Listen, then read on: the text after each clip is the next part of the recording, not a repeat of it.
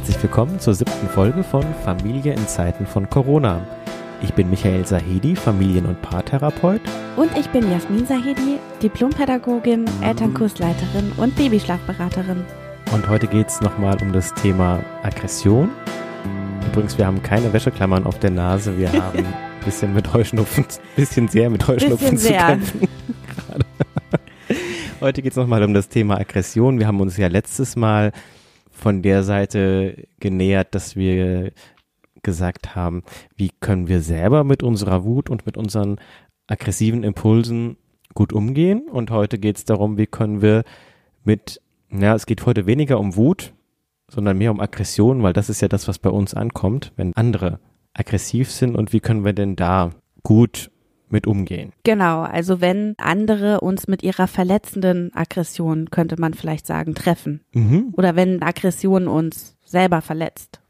Aggression von anderen. Genau. Also quasi, wenn unsere Grenzen irgendwie übertreten werden. Und das ist der zweite Teil von unserer Trilogie zu dem Thema. Also nächstes Mal wird es um das Thema gehen, wie können wir mit Aggressionen von unseren Kindern gut umgehen. Ja, vielleicht erstmal zum Einstieg, welche Formen von destruktiven Aggressionen gibt es denn überhaupt? Es gibt natürlich einmal die körperliche Gewalt. Das ist das, wo die meisten dran denken, eigentlich, wenn sie das Thema hören. Ja, wo wir vielleicht, wenn wir bei Aggressionen sind, als erstes dran denken würden.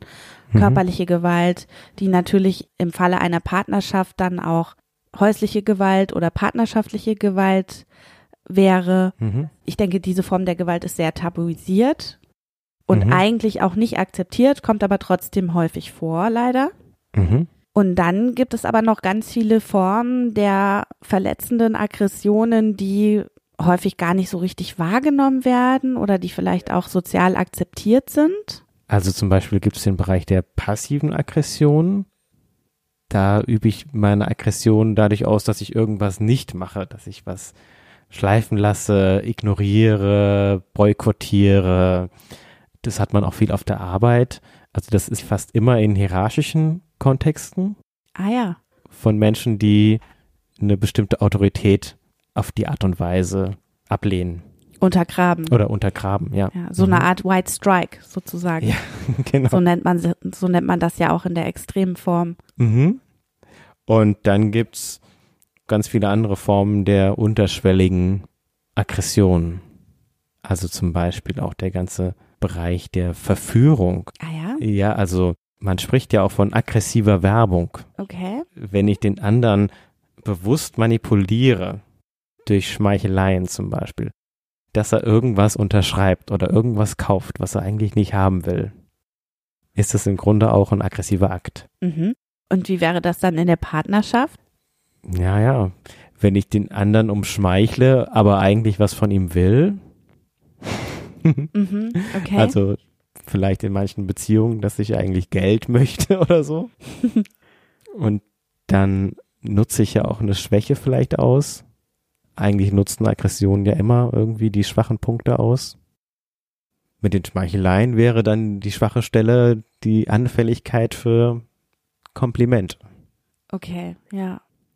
Lügen ist auch eine gewisse Form von Aggression. Aber welche Form von Lügen dann? Denn es ist ja schon auch erwiesen, dass wir sehr, sehr häufig am Tag lügen. Und ich glaube, es gibt bestimmt auch Lügen, die, sag ich mal, so einfach das soziale Miteinander erleichtern. Und dann gibt es wahrscheinlich diese Lügen, die tatsächlich aggressiv sind, oder? Was wäre denn dann eine aggressive Lüge? Na, wenn ich zum Beispiel irgendwas Schlechtes über jemand anderen rede, Also so eine Art üble Nachrede. zum Beispiel, also diese ganzen intriganten Lügen. Mhm. Also wäre das so etwas wie Fremdgehen vielleicht? Also wenn ich jetzt fremdgehe und so tue, als wäre in meiner, sag ich mal, ursprünglichen Partnerschaft Mhm. noch alles bestens, dann ist das ja auch eine Form der Lüge. Ja, also bei Aggression geht es immer darum, dass ich mich über den anderen stelle Mhm. und aus der Beziehung auf Augenhöhe quasi heraustrete. Und dadurch, dass ich ja bei der Lüge immer den Informationsvorsprung habe, Ah, jetzt Ja. verstehe ich, ja. trete ich raus aus der gleichwürdigen Beziehung. Okay, ja, jetzt verstehe ich. Und dann gibt's noch die Variante, dass ich das Opfer spiele oder den Märtyrer. ja. Wie sieht das aus? Dass ich sage, entscheide du, wie du willst, ich werde ja sowieso nicht gefragt. Mhm. Und dass ich äh, sage, wir müssen ja hier die ganze Zeit sowieso immer nach dem Regiment meiner Frau alle tanzen.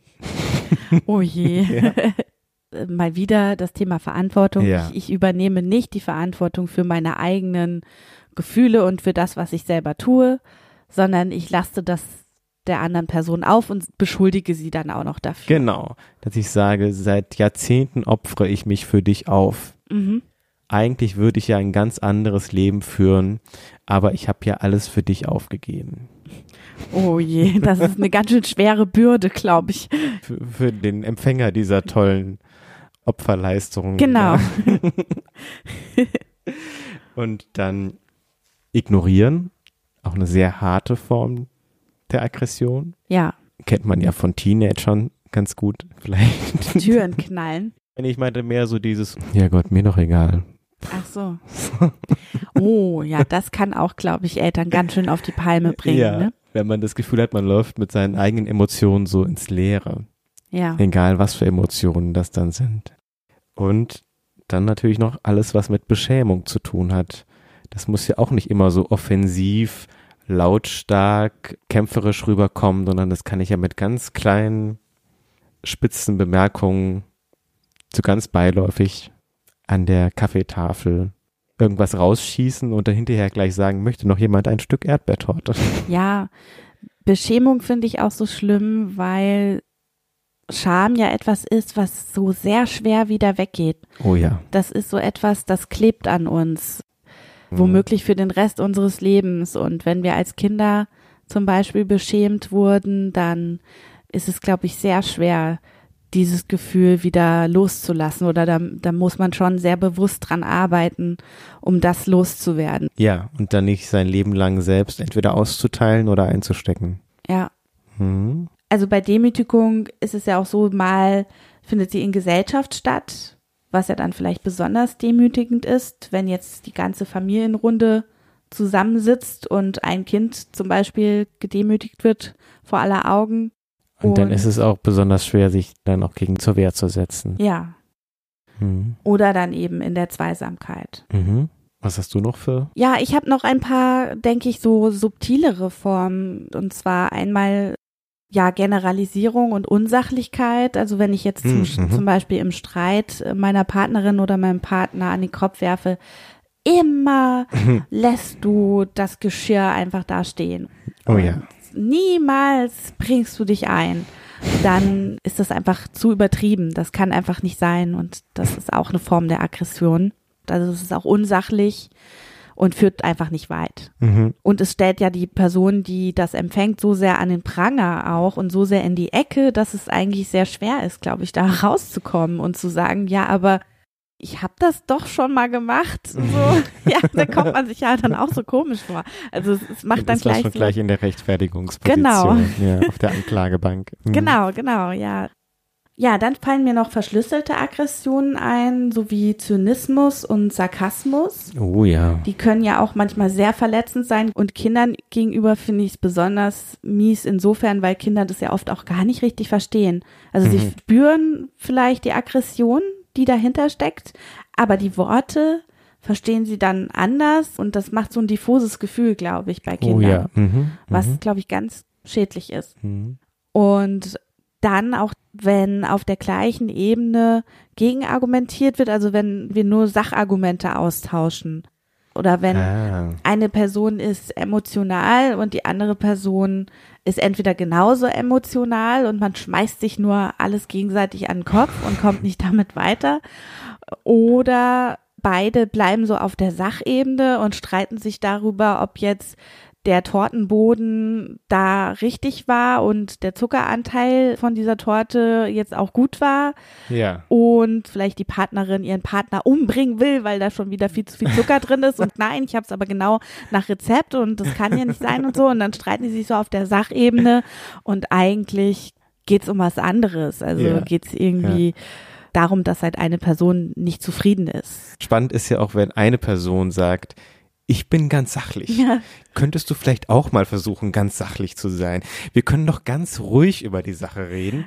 Du bist immer so aggressiv und gar nicht merkt, dass es ja eigentlich auch ein aggressiver Akt ist, sich dann so zu überheben über die andere Person, weil man meint, man ist jetzt der bessere Mensch, weil man seine Aggression eben in so einem kultivierten Tonfall rausbringt. Ja, und vielleicht hat man aber vorher mit wiederum anderen stichelnden Bemerkungen die andere Person überhaupt erst dazu gebracht, aggressiv zu sein oder, Ja. oder aufbrausend zu sein. Das will ich jetzt nicht entschuldigend sagen bei körperlicher Gewalt oder Mhm. bei, bei häuslicher Gewalt. Häusliche Gewalt ist dann nochmal ein Sonderfall, den wir vielleicht auch nochmal in einer anderen Folge besprechen können. Aber wenn es jetzt noch auf einer relativ gesunden Ebene Ja. stattfindet, dann kann es ja auch sowas sein wie dieses Phänomen des Tone Policing. ja, Ich erkläre das vielleicht gerade ja, das wäre nochmal. gut. Ähm, Tone Policing kommt insbesondere aus dem Antirassismusbereich, aber inzwischen auch aus dem feministischen Bereich, wo irgendwann festgestellt wurde, dass es schwierig ist, wenn es eine Gruppe gibt, die immer wieder oder eine Person gibt, die immer wieder einer bestimmten Form der Aggression wiederum ausgesetzt ist, also zum Beispiel Mhm. immer wieder rassistischer Diskriminierung oder rassistischen Beleidigungen und wenn diese Person sich irgendwann einfach darüber aufregt und das auch mal entsprechend emotional äußert, dann heißt es oft, ja, aber nicht in dem Tonfall, ja, also bitte sachlich, ja, Okay. wenn du so schon das äh, irgendwie, dann zählt ja das Argument schon mal gar Und dann nicht. reden alle nur noch über den Tonfall. Genau, dann reden alle erstens nur noch über den Tonfall, was dann schon mal von dem eigentlichen Problem ablenkt. Mhm. Und es missachtet einfach diesen ganzen Prozess vorher, der dazu geführt hat, dass die Person sich berechtigt auch aufregt darüber. Mhm. Und das ist eben genau dieses Problem mit diesem, wir wollen immer sachlich bleiben. Also in manchen Situationen ist es halt vielleicht Menschen sind eben nicht immer sachlich. genau, Sie ja. können nur so tun, als ob. Genau, genau. Und wenn Menschen immer sachlich sind, dann sollten sie versuchen, wie sie ihre Emotionen zurückgewinnen können und wieder in die. Emotionalität auch irgendwo reinkommen können. Also kleiner Spoiler, in der nächsten Folge wird es ja um Aggressionen von Kindern gehen und da ist es auch ein sehr verbreitetes Phänomen mit Mm. diesem Tone Policing Kindern gegenüber. Kindern gegenüber, genau. Ja, also Dass dann immer deren Ausdrucksweise zum großen Thema gemacht wird mm, und das aber eigentlich es ganz viel strukturelle mm. Aggression gegenüber Kindern auch gibt.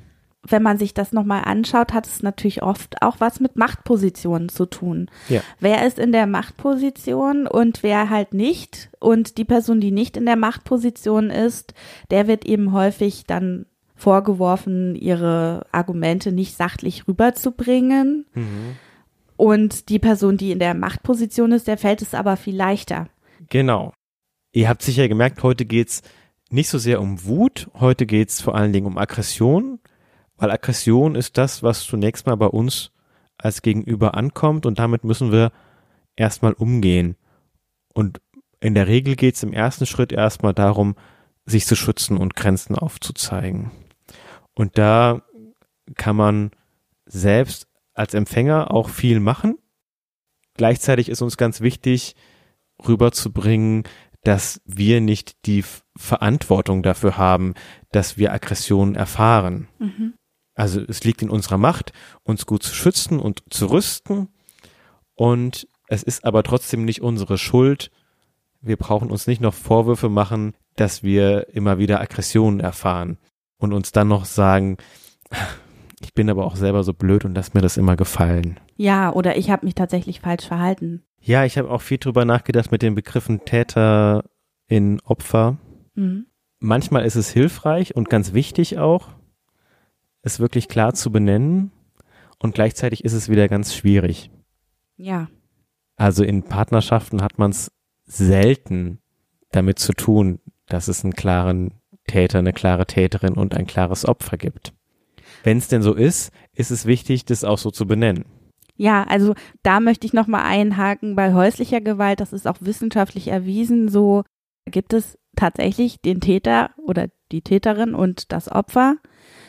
Und in den aller, allermeisten Fällen hat die Gewalt, die vom Täter ausgeht oder von der Täterin, nichts mit dem Opfer zu tun. Mhm. Und das Opfer kann eigentlich machen, was es will. Ja. Und nur der Täter oder die Täterin kann an sich arbeiten. Mhm. Bei Autonormalaggression. Bei der Orthonormalaggression, die vielleicht im Rahmen einer Beziehung entstehen kann, einer noch gesunden Beziehung entstehen kann, da ist es manchmal doch sehr schwer zu differenzieren. Ja, wer hat jetzt angefangen und äh, oder genau. ja, ja. wer ist jetzt ursprünglich verantwortlich dafür, dass Genau. Und die Titulierung als Opfer hilft wirklich dem vermeintlichen Opfer auch nicht. ja nur wenn es halt das Opfer ist, so ja, dann, genau. wenn es wirklich ein Opfer ist. Dann, um sich klar zu machen, ich muss raus aus dieser Beziehung. Ich muss Genau, die Polizei rufen. Ich muss genau, mir Hilfe holen, ganz schnell. ja, Es ist also nicht unsere Schuld, wenn wir zum Opfer werden. Und wir haben die Möglichkeit, uns zu wappnen für die Zukunft. ja. Und wie können wir uns wappnen? Ich glaube, es hat viel mit dem Thema Selbstliebe zu tun. Ja, Vielleicht sich beim Denken so ein bisschen zuhören. In welchem Tonfall spreche ich denn eigentlich mit mir selbst? Wie gucke ich mich denn an, wenn ich in den Spiegel gucke?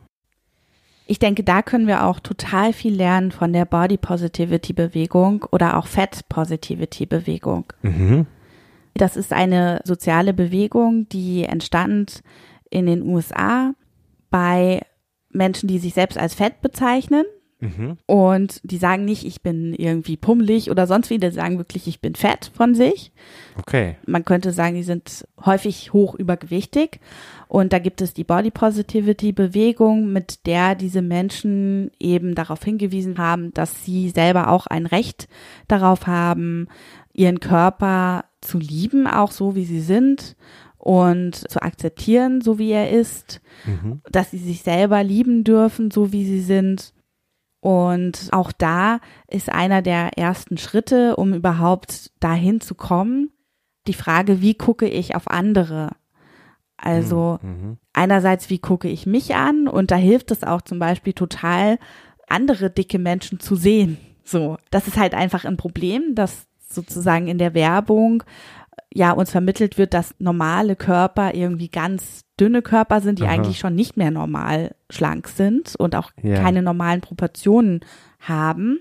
Das ist eigentlich so ein Mere Exposure Effekt, also so ein Effekt, je mehr ich mir das angucke, umso normaler finde ich das. Also ihr könnt das euren Kindern heute vorspielen, die lernen noch ein bisschen Englisch neben, nebenbei. Ja, sorry. Äh, Entschuldigung.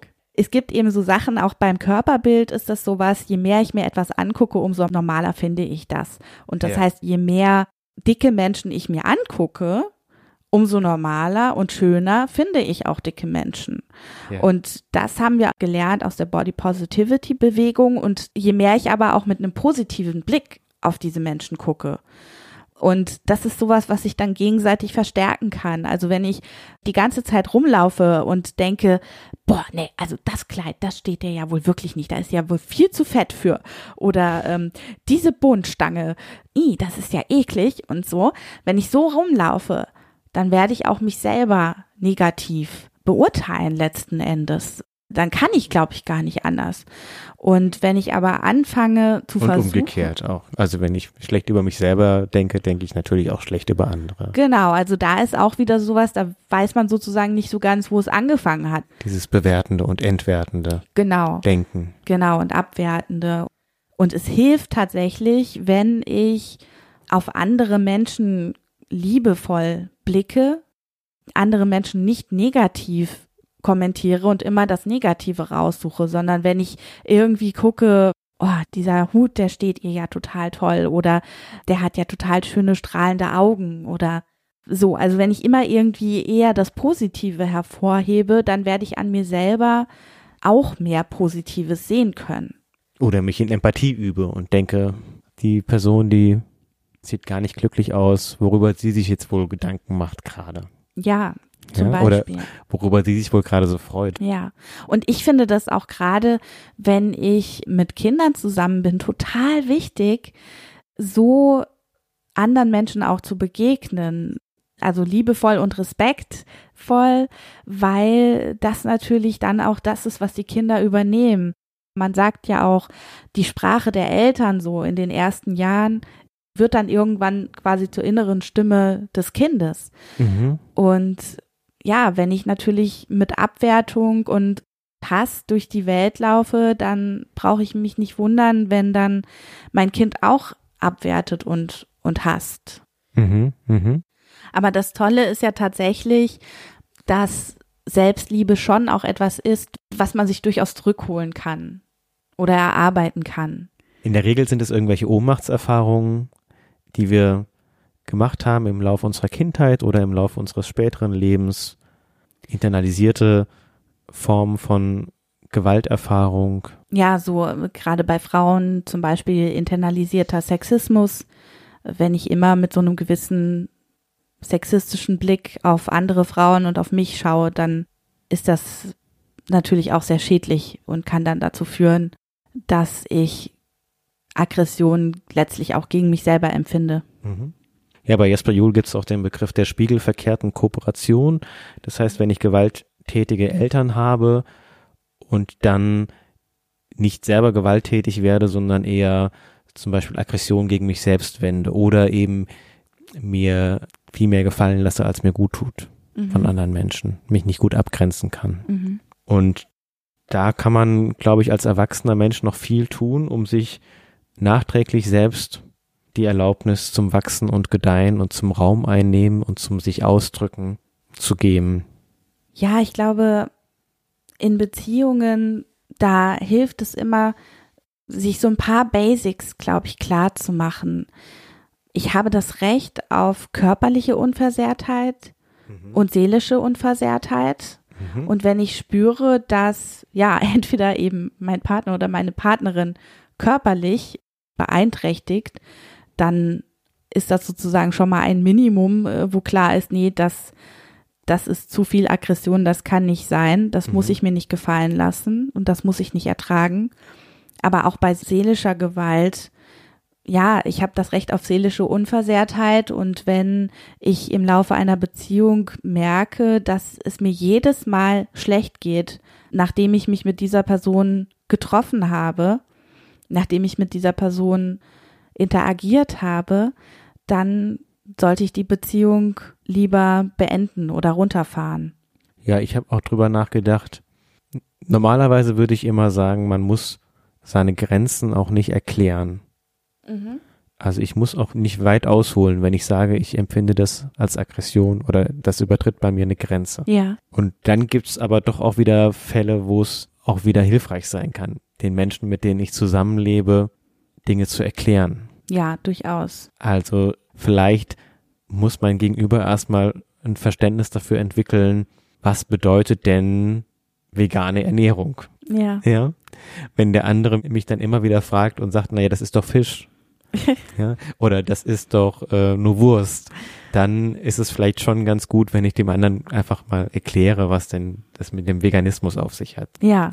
Was dann manche wiederum falsch verstehen, als wolle man jetzt die ganze Welt bekehren, aber oft ist das ja auch nur quasi Selbstschutz oder der Versuch der anderen Person, es einfach klar zu machen, warum man irgendwas selber halt einfach nicht will oder was man selber nicht Ja. will überhaupt. Und das natürlich jetzt auch wieder bei dem Thema Sexismus. Wenn ich dann gegenüber habe, was einfach vielleicht noch gar nicht versteht, dass bestimmte Äußerungen auch schon sexistisch sind und Ja. warum sie sexistisch sind. Oder bestimmte Witze einfach nicht lustig sind, ja. sexistisch sind. Oder wenn jemand sagt, das ist doch noch nicht Rassismus, Ja. dann muss ich, glaube ich, schon auch mal den Spaßverderber spielen und das erstmal erklären. ja, ein bisschen weiter ausholen. Also ich glaube, man kann nicht sagen, es gibt ein Muss. Ja, gerade wenn man selber von diesen Diskriminierungsformen Mhm. betroffen ist, dann gibt es keinen Muss. Ja, dann hat man das auch das gute erklären. Recht äh, zu sagen, mit manchen Leuten treffe ich mich dann einfach nicht mehr. Ich gebe es auf bei meiner alten Tante. Ja, genau. Oder es ist dann manchmal auch einfach Selbstschutz. Mhm. Aber es gibt auch Situationen, in denen es dann eben doch sinnvoll sein kann. Also mit den Menschen, mit denen wir zusammenleben. Genau. Ja, dann wollte ich noch sagen, ja, ich habe ein Recht auf eigene Gedanken und eigene Meinungen und ich habe auch ein Recht darauf, dass das, was mir am Herzen liegt, mit Respekt behandelt wird.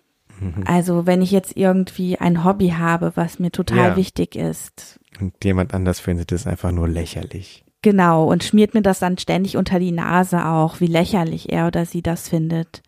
Wenn das gehäuft vorkommt, muss ich mir auch überlegen, ja, muss ich mir das eigentlich gefallen lassen? Möchte ich mit dieser Person noch länger interagieren? Mhm. Ja, dann natürlich, ich habe ein Recht auf eigene Freundschaften, auf ein gewisses Maß auch an Privatsphäre, auch oh ja. in intimen Beziehungen oder mhm. auch in engen Freundschaftsbeziehungen. Genau, also das habe ich auch manchmal in der Paartherapie, dass dann ein Partner meint, na, wenn du wirklich nicht fremd gehst, dann darf ich doch deine Handydaten auslesen lassen. Das ist ja auch, also gerade bei häuslicher Gewalt ein Zeichen, womit das halt anfängt. Wenn die Person isoliert wird, wenn alle möglichen Freundschaften oder auch Beziehungen zu Verwandten gekappt werden sollen. Mhm. Das ist einfach ein Warnsignal. Mhm. Ja, dann habe ich natürlich ein Recht auf sexuelle Selbstbestimmung und ich habe ein Recht darauf, die Beziehung zu verlassen. Ja. Unversehrt. Also sich diese Rechte bewusst zu machen, das ist ja noch so im Bereich der Prävention auch. Oder im Bereich dessen, wie stelle ich mich auf. Ja, für mich spielt das auch bei der Selbstliebe rein, mhm. weil wir uns das oft nicht so klar machen oder weil das manchmal helfen kann, das Wesentliche zu sehen und mhm. zu sehen, hey, nee, aber das ist nun wirklich mein Recht. Mein gutes Recht. Mhm. Es geht ja da auch darum, sich auszudrücken. Erstmal. Mhm. Also sich aufzurichten und es geht auch darum, sich auszuprobieren und einfach die Erfahrung zu machen, es ist gut, wenn ich meine Stimme erhebe und wenn ich Raum einnehme und dass da diese ganzen Formen des kreativen Selbstausdrucks mhm. sehr helfen können. Also mir hat das äh, geholfen. Ich war auch Lehrer für darstellendes Spiel und habe auch selber sehr viel Laientheater gespielt und das hat mir sehr geholfen. Ja, und ich habe viel Musik gemacht und auch viel auf Bühnen gestanden mit Musik und das hat mir auch sehr geholfen. Mhm. Bei jemand anders ist es vielleicht auch das Schreiben oder das Malen. Oder Tanzen. Was mir auch noch eingefallen ist, es ist wichtig, sich eine realistische Vorstellung davon zu machen, wenn ich mich neu aufstelle. Wenn ich mir in Zukunft Aggressionen nicht mehr gefallen lasse und klare Grenzen setze. Dass ich mir auch klar mache, das wird nicht unbedingt super gut ankommen. Dass ich da auch nicht naiv rangehe. Es gibt doch auch diesen Begriff irgendwie so Bullshit-Filter. Also, dass ich halt, wenn ich dann so merke, wenn mir dann die Augen aufgehen, mhm. was alles Aggression mir gegenüber ist. Und ich plötzlich Stopp sage oder nee, ich will das nicht mehr. Genau. Dass das dann manchmal dazu führen kann, dass man recht schnell einfach erkennt, äh, oh nee, das ist, das ist nix, das ist Mist. So. Ja. Und dass es aber auch manchmal hilft, sich gar nicht erst auf negative Energien einzulassen, sondern gleich sich an das zu halten, was einem halt gut tut. Genau. Und sich aber ruhig darauf einstellen schon, dass es dann auch Reaktionen geben wird und dass man dann auch als humorlos, empfindlich, kompliziert, hysterisch, frigide zimperlich, genau, dass man da äh, das alles vorgeworfen bekommt und sich klar machen, okay, das nehme ich in Kauf dafür, dass ich für mich selber gerade stehe und für meine Werte. Ja, und oft sagt das ja eigentlich mehr aus über das Gegenüber auch als über mich. Ja. Also ich kenne das auch aus dem Antirassismusbereich. Also ich bin ja selber leider auch betroffen von Rassismus, vielleicht nicht so stark wie andere, aber durchaus auch. Und eigentlich sagen Vorurteile, die mich betreffen, dann viel mehr aus über die manchmal unglaublichen Fantasien des Gegenübers und die Bilder und Ängste des Gegenübers als über das, wie ich eigentlich bin. Ja. Und das ist, glaube ich, sehr häufig so bei, bei so Aggressionsformen. Ja, ich glaube, ähm, um das vielleicht jetzt nochmal runterzubrechen, wir haben das jetzt so sehr gesamtgesellschaftlich vielleicht aufgemacht, aber häufig haben wir ja solche Situationen eben auch in der Familie, auch in den engeren Familienstrukturen schon. Mhm. Und da können auch schon sehr unangenehme Spannungen und Situationen entstehen, wo wir einfach mit umgehen müssen. Ja, genau. Also mir geht es darum, ein realistisches Bild sich zu machen, was erwartet mich denn, wenn ich ab morgen deutlicher für mich selbst einstehe. Mhm. Da nicht naiv ranzugehen einerseits und andererseits auch nicht zu katastrophieren und zu denken, ähm, ich werde aus der Familie verbannt. Mhm. Nur weil ich jetzt für meine Grenzen einstehe und nur weil ich jetzt nicht mehr über Witze lache, die ich einfach nicht lustig finde. Mhm. Ja, ich glaube, manchmal ist das dann auch so ein länger währender Annäherungsprozess. Also wo es dann am Anfang vielleicht mal einen Knall gibt mhm. und dann mit der Zeit ist aber klar, okay. Äh, der kannst du es nicht machen. Ja, mit der kannst du es nicht machen. Bei der lässt du mal lieber deine feuchtfröhlichen Witze stecken und das kann dann insgesamt angenehmer sein, aber das kann ein langer Prozess sein, der manchmal auch ja mehrere Jahre einnimmt. Ja. ja. Und wenn dann sowas kommt wie, ach, war doch nur ein Spaß, ist doch nicht so schlimm, dann auch zu sagen, egal wie du das empfindest, mir geht es aber zu weit. Ja. Und das hat seine Wurzeln auch in der Kindheit. Auch von wohlmeinenden Eltern haben wir vielleicht Sätze gehört wie, ach, ist doch nicht so schlimm, mhm. wenn wir Angst hatten oder wenn wir Schmerzen hatten und die es eigentlich gut gemeint haben. Wir sagen vielleicht auch selbst solche Sachen ja. öfter, als wir denken. Dass wir die Gefühle klein machen. Und jetzt geht's aber hier gerade drum, zu sagen, meine Gefühle sind so und ich habe auch das Recht, die auszudrücken und du darfst es anders empfinden, aber mir geht es zu weit. Mhm da den eigenen Gefühlen zu trauen. Und ja, man kann natürlich ganz vieles tun, um auch an den eigenen Glaubenssätzen zu arbeiten. Mhm. Beispielsweise Hypnose, Therapie kann da ganz viel machen. Ja, aber was machen wir denn jetzt konkret in den Situationen? Oft ist es doch so, dass wir hinterher, nach den Familienfeiern, denken, was war denn das schon wieder? Und was habe ich mir denn da wieder unterbuttern lassen? So im Nebensatz. Mhm. Ja, es ist ja manchmal auch so schwierig, tatsächlich in der Situation selber zu reagieren, weil das manchmal so aus dem Nichts kommt, dass es einfach schwierig ist, da gleich so zurückhauen zu können, sag ich mal, oder einfach äh, jetzt eine taffe Antwort parat zu haben. Mhm. Also ich habe auch die Erfahrung gemacht, dass es oft wichtig ist, Autorität auszustrahlen. Okay, und wie strahle ich Autorität aus?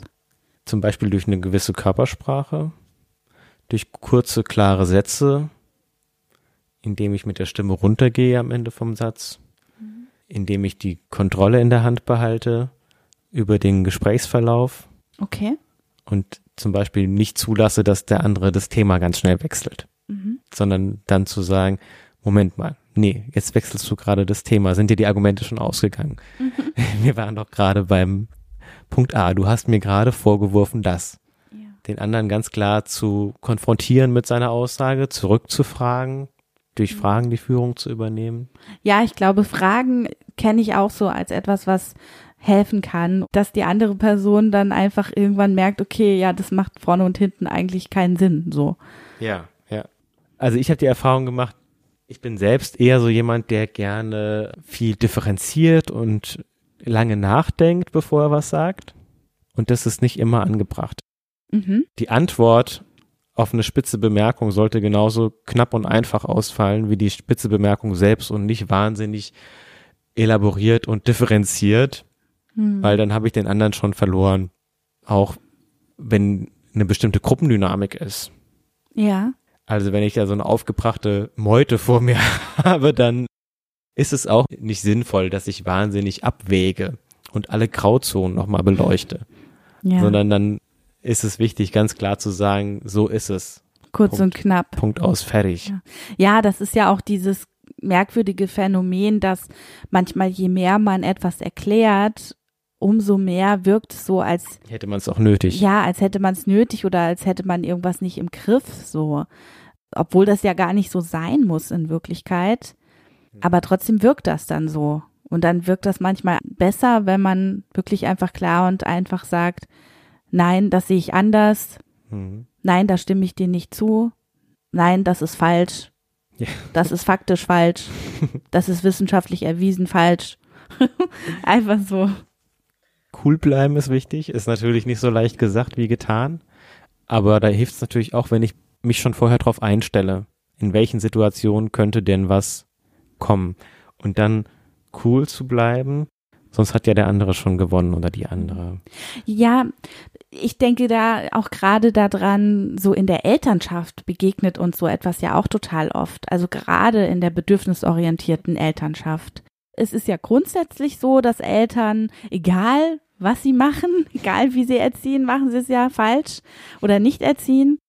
Und wie häufig begegnet einem das, also dass Menschen irgendwie sagen, du gehst ja viel zu sehr auf das Kind ein, du springst ja viel zu schnell, du hast das Kind nicht im Griff und so. Und wie schnell findet man sich da in einer Situation wieder, in der dann so subtile Vorwürfe auf einen einprasseln und man dann vielleicht irgendwann selber nicht mehr weiß, was richtig und was falsch ist. Und ich glaube, das ist auch was, damit kann man wachsen mit der Zeit. Am Anfang der Elternschaft trifft einen das vielleicht mehr. Ja. Aber manchmal kommt das ja auch so um die Ecke an der Stelle, wo man es gerade überhaupt nicht erwartet hat. Stillst du immer noch? Zum Beispiel. Schläft das Kind immer noch nicht alleine durch? Genau. Oder wenn jetzt der Nachbar rummeckert und man nicht sofort sein Kind abbeordert, sonst irgendwie sich zu verhalten, äh, dann wird das auch manchmal so dargestellt, als habe man sein Kind nicht im Griff. Und da kann man auch gar nicht groß rumargumentieren. Da kann man einfach nur sagen, ja, ich mache das so. Mhm. Oder manchmal auch gar nichts sagen. Ja, das ja. denkst du. Mhm. Okay, so denkst ja. du halt. Aktives Ignorieren nennt man das dann. Mhm. Also ich ignoriere es, aber ich setze einen Punkt. Ich setze ein kurzes Statement. Dazu sage ich nichts. Mhm, zum Beispiel. Ich habe hier prinzipiell drei Möglichkeiten, die alle drei legitim sind.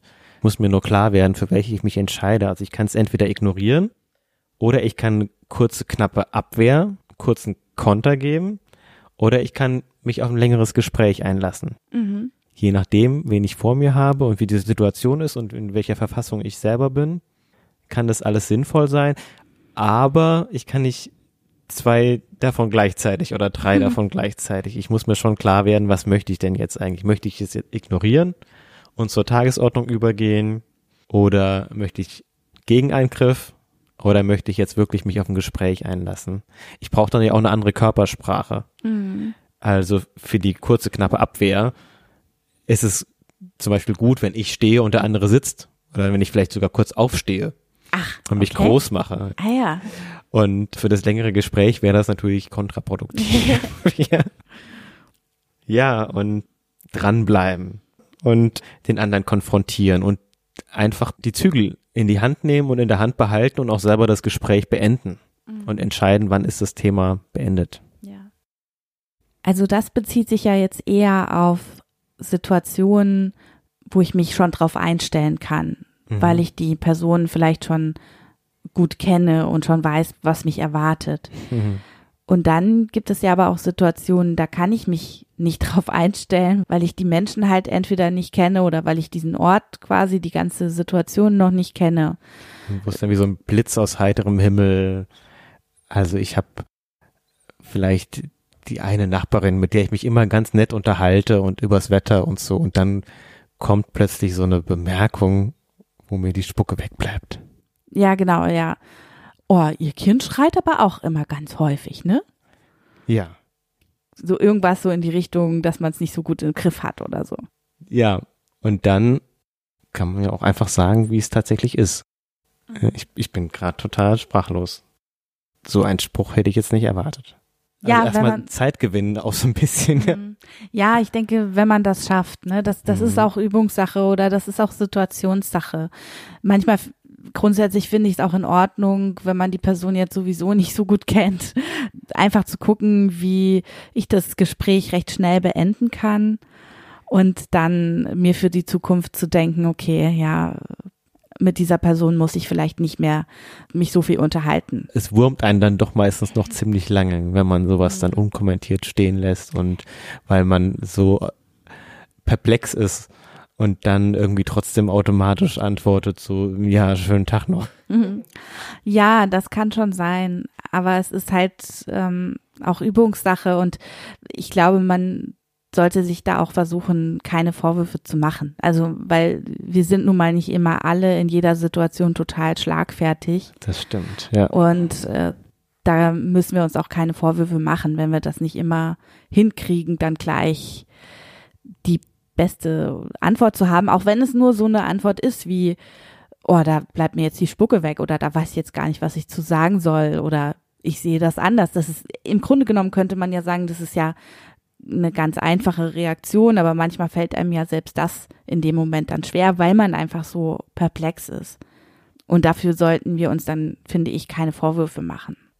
Es geht generell nicht darum, dass wir das jetzt alles als Ansprüche uns aufbürden, sondern es geht darum, dass wir uns das eine oder andere rauspicken und uns vielleicht dann dran erinnern, wie wir uns das Leben ein bisschen leichter machen können und wie wir uns besser zur Wehr setzen können. Ja, solche Sachen kann man ja auch üben. Wie sieht das denn jetzt konkret innerhalb der Partnerschaft aus? Denn jetzt in der Corona-Zeit sind wir ja meistens tatsächlich nur mit der Partnerin oder dem Partner zusammen. Und wie ist es ja. jetzt in der Partnerschaft, wenn zum Beispiel mein Partner oder meine Partnerin sarkastische Kommentare macht mir gegenüber oder mich in irgendeiner Form vielleicht demütigt. Was kann ich dann tun? Ja, ich glaube, der erste Schritt ist dann der gleiche, wie wenn das aus einem weiteren Familienkreis oder wie wenn es von jemand Fremden kommt. Also im ersten Schritt geht es dann trotzdem erstmal darum, die Aggression abzuwehren. Mhm. Ich benutze auch mal gerne das Wort ausspucken. Aha. Also zu gucken, dass man es einfach nicht bei sich behält, dass man es gleich wieder los wird okay. und gar nicht an sich ranlässt. Und wie sieht das dann aus? Naja, also dieses, nee, das lasse ich nicht auf mir sitzen. Aha. Nee, ich will dieses Wort nicht hören. Mhm. Nein, ich möchte nicht so beschrieben werden von dir. Ich möchte nicht, dass du mich so behandelst. Weil wir ja erstmal selber auf sicherem Grund stehen müssen und wir müssen immer zuerst für uns selber, das ist wie mit den Sauerstoffmasken im Flugzeug. Wir müssen erstmal selber gucken, dass wir wieder gut Luft kriegen. Auch im wahrsten Sinne ist es dann nicht verkehrt, tief auszuatmen. Mhm. Das Einatmen tun wir dann von selbst in solchen Situationen, mhm. aber das Ausatmen vergessen wir dann gerne. Und natürlich der Unterschied in der Partnerschaft ist, dass wir es dann ja nicht dabei belassen wollen. Wir wollen ja nicht nur uns abgrenzen, sondern wir wollen ja auch wieder eine Verbindung aufbauen mhm. zu unserem Gegenüber, vorausgesetzt, dass es noch irgendwie im Bereich des Fair Play sich bewegt. Es geht jetzt nicht um häusliche Gewalt.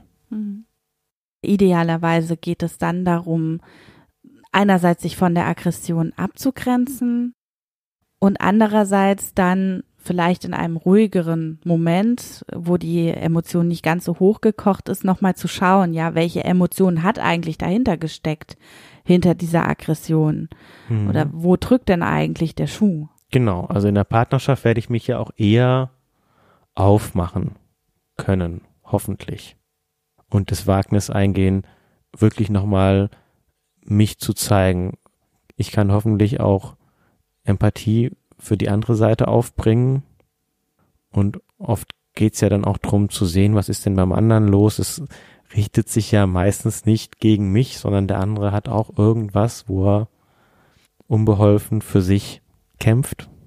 Und dann zum Beispiel die gewaltfreie Kommunikation hält da ganz viel bereit, wo wir, glaube ich, auch nochmal eine eigene oder noch mehrere eigene Folgen auch machen könnten zu dem Thema. Ja, also es gern. ist dann wirklich nochmal eine Kunst auch, hm. sich in den anderen einzufühlen und ein konstruktives Gespräch zu finden, um Aggressionen nicht nur abzuwehren, sondern wirklich dann auch Konflikte aufzuarbeiten und zu einer guten Lösung zu führen. Ja, und nicht in so eine Spirale zu kommen, in der wir uns gegenseitig einfach nur Vorwürfe machen mhm. und quasi dann die eine Person eine Aggression aussendet und die andere Person dann wieder eine Aggression aussendet und wir einfach gegenseitig uns quasi wie so eine Negativspirale runtermachen, sondern wirklich in einen Austausch kommen, mit dem wir dann vielleicht auch gemeinsam wachsen können.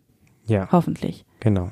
Normalerweise ist es ja meistens so, dass wir auch selber unseren Anteil haben an Auseinandersetzungen und dass den Aggressionen meistens auch was vorangegangen ist, was vielleicht von uns kam oder was von ganz woanders kam oder was auch vielleicht strukturell vorgegeben ist. Und da einfach hinzugucken, ja, was war denn beim anderen eigentlich auch los? Hm. Das Gegenüber hat ja auch Gründe und hat vielleicht auch seine Schmerzpunkte, seine Überlebensmechanismen und wir haben vielleicht auch bestimmte Verhaltensweisen, wie wir unser Gegenüber auf die Palme bringen. Oder wir haben vielleicht auch irgendwas gemacht vorher, womit wir unser Gegenüber provoziert haben, ohne dass uns das eigentlich klar war. Wünschenswert, denke ich, ist es, wenn wir gemeinsam uns das anschauen können und wenn nicht, also das ist ja, glaube ich, das Schwierige, wenn dann eine Person immer sagt, nein, ich bin ja nicht aggressiv. Nee, bei mir ist alles okay. Ich weiß nicht, was du meinst. Hm. Dann ist es ja so, als würde ich gegen so eine Wand laufen und dann kommen wir nicht weiter. Also da ist es schon wichtig, dass beide in der Partnerschaft bereit sind, sich auch darauf einzulassen. Ja, es gibt viele Punkte, die man miteinander reflektieren kann und wo man sich selbst reflektieren kann. Es hat auch was zum Beispiel mit meinem individuellen Nähe-Distanz-Verhalten zu tun. Mhm. Oder wie gehe ich mit meinen Grenzen und mit den Grenzen anderer um?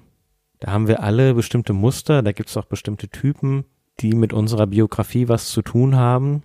Und äh, ja, da hat jedes Paar seine ganz individuelle Herausforderung, damit irgendwie einen guten Umgang zu finden. Da gibt es auch nicht die pauschale Lösung am Ende. Ja, dabei kann man sich ja auch Unterstützung holen, zum Beispiel durch Paar- und Familientherapie. Genau.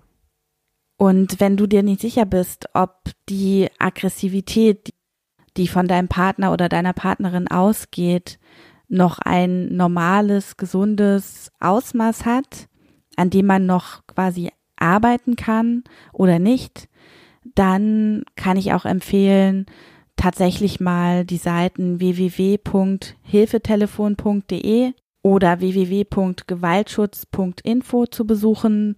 Da ist es nochmal sehr gut erklärt, was jetzt die Unterscheidung ist zwischen ja, normalem aggressiven Verhalten und häuslicher Gewalt. Mhm. Oder auch gleich beim Hilfetelefon anrufen. Die Nummer haben wir euch auch in die Shownotes gepackt. Wenn Menschen Dinge tun, die bei euch aggressiv ankommen, wenn Menschen über eure Grenzen treten, tun die das meistens nicht aus einer bösen Absicht heraus. Meistens haben die selbst ihre Geschichte und nichtsdestotrotz habt ihr das gute Recht, für eure Grenzen einzustehen. Das gehört ja auch zur Selbstliebe dazu. Erstmal sich der Selbstliebe sozusagen bewusst zu werden und auch hinzugeben. Aufmerksamer, liebevoller mit sich selber sein. Ja, seid selbst euer bester Freund, eure beste Freundin. Wenn wir gut mit uns selbst umgehen und wenn wir uns in uns selbst sicher fühlen und wohlfühlen, dann können wir auch gut aufeinander zugehen und in Verbindung treten.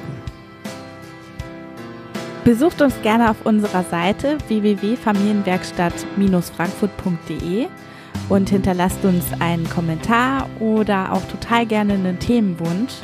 Und wo auch immer ihr uns hört, lasst uns gerne eine Bewertung da. Und steht für euch ein. Bis zum nächsten Mal. Tschüss. Tschüss.